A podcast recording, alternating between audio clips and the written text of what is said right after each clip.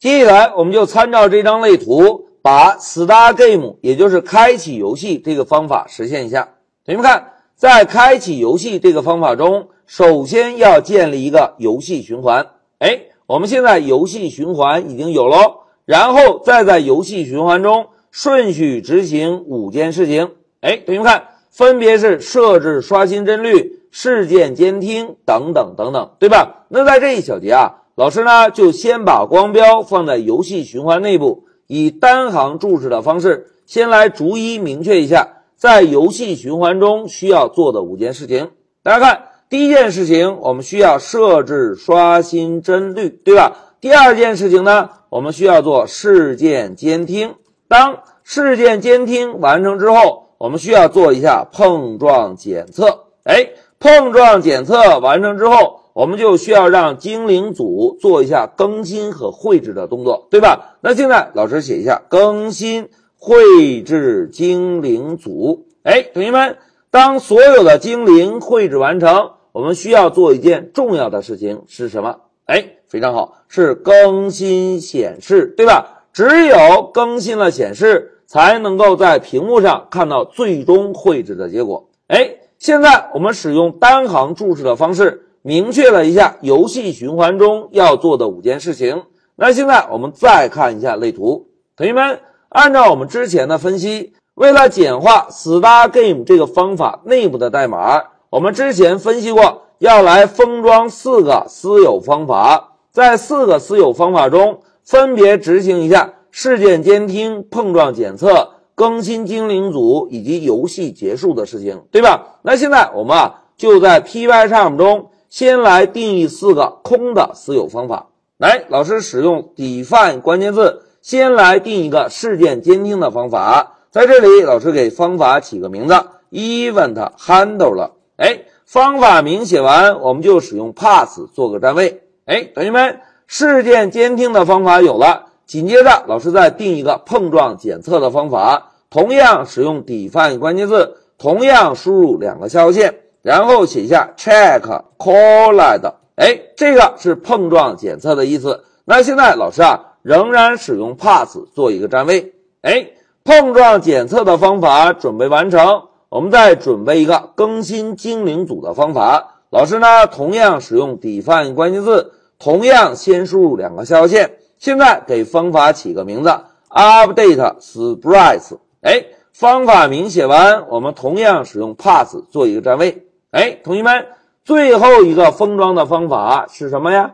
哎，最后一个方法是 Game Over 的方法，对吧？那现在老师啊，同样先输入两个下划线，然后写下 Game Over。哎，方法名写完，老师问大家，同学们，在 Game Over 这个方法中，代码是非常固定的，对吧？那现在老师啊，就先使用 Print 函数做个输出，写一下游戏结束。哎。游戏结束之后，同学们，我们是不是应该先让 Pygame 调用一下 Quit 方法卸载所有的模块？然后呢？哎，非常好。然后我们调用一下系统的 Exit 函数，通过 Exit 函数就可以直接终止当前正在执行的程序，对吧？哎，同学们，四个私有方法准备完成。但是，但是，但是，大家看。Game Over 这个方法有个灰灰的虚线，并且提示我们什么？哎，提示我们 Game Over 应该是一个静态方法，对吧？大家看，在 Game Over 方法中，我们有使用到对象的属性吗？哎，并没有。我们有使用到类属性吗？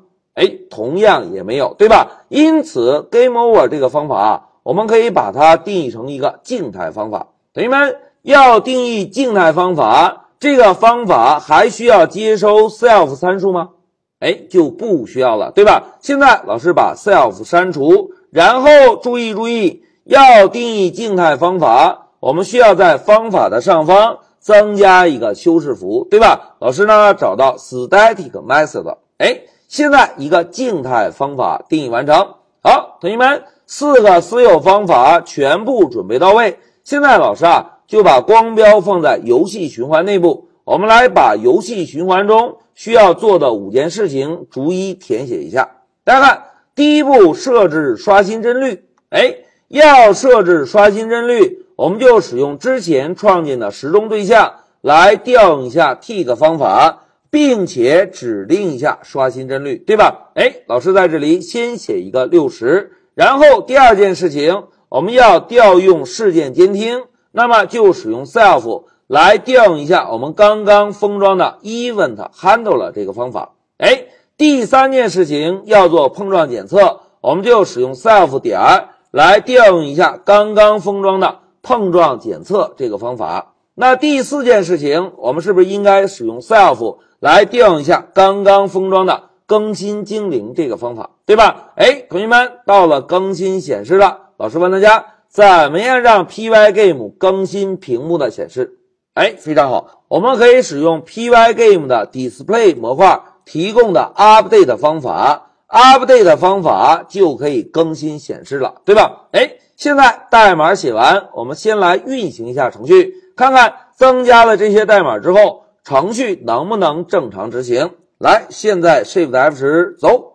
哎，同学们看，一个黑窗口又出现了，并没有提示我们任何的错误信息，对吧？那现在老师点一下叉叉。哎，同学们点叉叉能关闭窗口吗？哎，并不能，因为我们现在代码中还没有针对事件监听做任何的处理，对吧？那现在老师啊。就把光标定位在事件监听这个方法内部。我们来共同回顾一下之前学习过的事件监听处理，来监听一下用户点击了关闭按钮。哎，目的明确之后，老师问大家，同学们怎么样获得当前这一时刻所有的用户事件啊？哎，非常好，我们可以通过 Pygame 找到 Event 模块，并且调用一下 Get 方法，对吧？get 方法会返回当前这一时刻发生的所有事件列表。哎，同学们，既然是一个事件列表，我们要想监听事件，是不是应该使用一个 for 循环，对吧？那现在老师啊，就在前面增加一个 for，然后呢，定一个变量 event。哎，这个变量是我们在循环体内部需要使用的变量，对吧？然后在末尾增加一个重要的冒号。哎。for 循环准备完成，老师啊，先来增加一个注释，因为我们现在要监听的是用户点击退出按钮，对吧？那现在老师就编写一下注释，判断是否退出游戏。哎，注释写完，既然要判断，我们就使用 if。哎，同学们，怎么样判断事件的类型啊？哎，非常好，我们可以用 event 变量敲一个点儿。要判断事件类型，我们就敲一个 type，然后用等等判断一下是否是 Pygame 定义的退出事件。如果是，我们是不是就可以调用一下退出方法，对吧？哎，同学们，刚刚已经封装了一个 Game Over 的静态方法，在这里，老师问大家，同学们怎么样调用静态方法啊？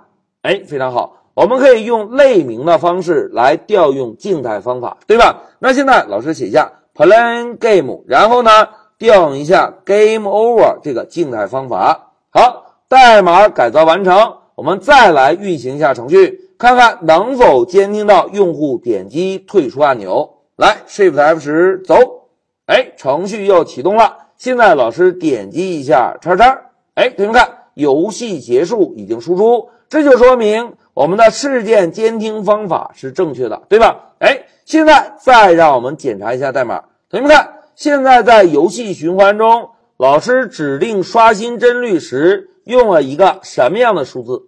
哎，用了一个固定数字，对吧？按照我们之前介绍的开发套路，碰到固定数字应该怎么样啊？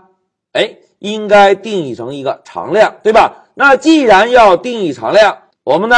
就切换一下文件，切换到专门为主程序提供工具的飞机精灵这个文件。现在老师啊，先增加一个注释，我们要定义的常量呢是刷新的帧率，然后我们给常量起个名字。同学们，每一帧每一帧对应的英文单词是 frame，然后写一个下划线 per second。哎。每秒更新的帧数，现在老师指定一个六十的数字。哎，现在一个刷新的帧率常量已经定义完成。我们呢就再切换回主程序，把之前使用的固定的数值替换成刚刚定义的常量。现在老师选中 frame per second。来，我们再运行一下程序，走。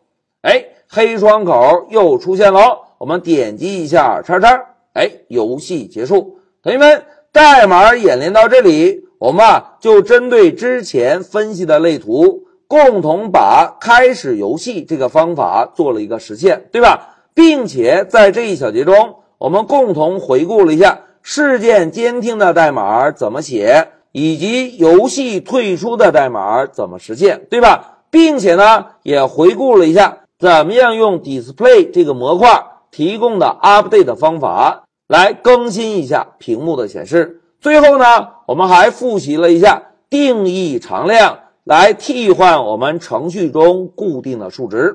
好，讲到这里，老师就暂停一下视频。